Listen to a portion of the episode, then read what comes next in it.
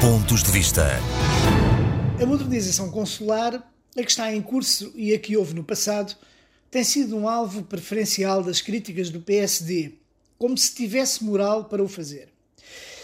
A verdade é que o PSD critica muito, mas neste domínio em particular, por mais que se vasculhe o passado da sua governação, não se descobre uma iniciativa de modernização do atendimento consular, fundamental para facilitar a vida aos portugueses residentes no estrangeiro, a funcionários e a diplomatas. Além do mais, o PSD tem outra atitude curiosa quando fala das políticas para as comunidades relativamente a este ano que passou. Faz críticas e exigências como se Portugal e o mundo não estivessem a viver a maior crise sanitária desde a gripe espanhola de 1918. Muitos dos problemas decorrem, naturalmente, dos confinamentos, por haver funcionários que têm de trabalhar a partir de casa, outros porque, infelizmente, foram infectados, porque houve e há restrições à mobilidade, porque as presenças consulares foram suspensas e também porque houve um redirecionamento nas prioridades e ações políticas, de forma a dar resposta aos problemas provocados pela pandemia. Mas isto não quer dizer que o governo tenha estado inativo. Pelo contrário, tem procurado resolver, na medida das possibilidades, os problemas mais candentes ou menos candentes, como é a sua obrigação. Portanto, não foi só a administração pública portuguesa e os serviços consulares a serem afetados, foi todo o mundo, com mais ou menos perturbação. Ou seja, o PSD parece que ficou cristalizado em janeiro de 2020, quando ainda se pensava que o vírus seria apenas um problema da China.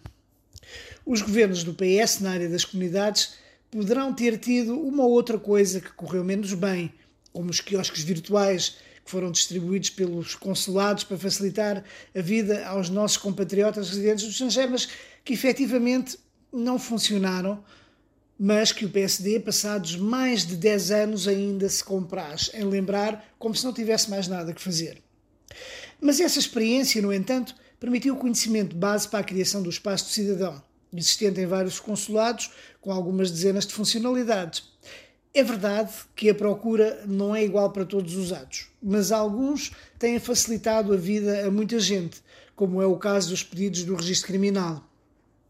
Mas, como não é o cúmulo da perfeição, lá vem o PSD dizer que as expectativas foram defraudadas, não obstante estar em evolução e aperfeiçoamento para servir cada vez melhor os utentes.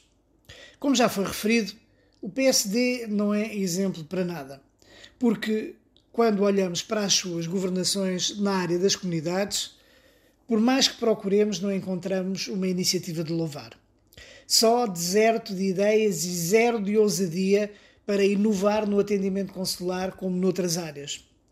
Portanto, suspeito que, quando o PSD agora critica o novo modelo de gestão consular e muitas das medidas que lhe estão associadas, talvez esteja mais empenhado em criar um muro de defesa para que não se perceba que, quando governaram, nunca fizeram nada.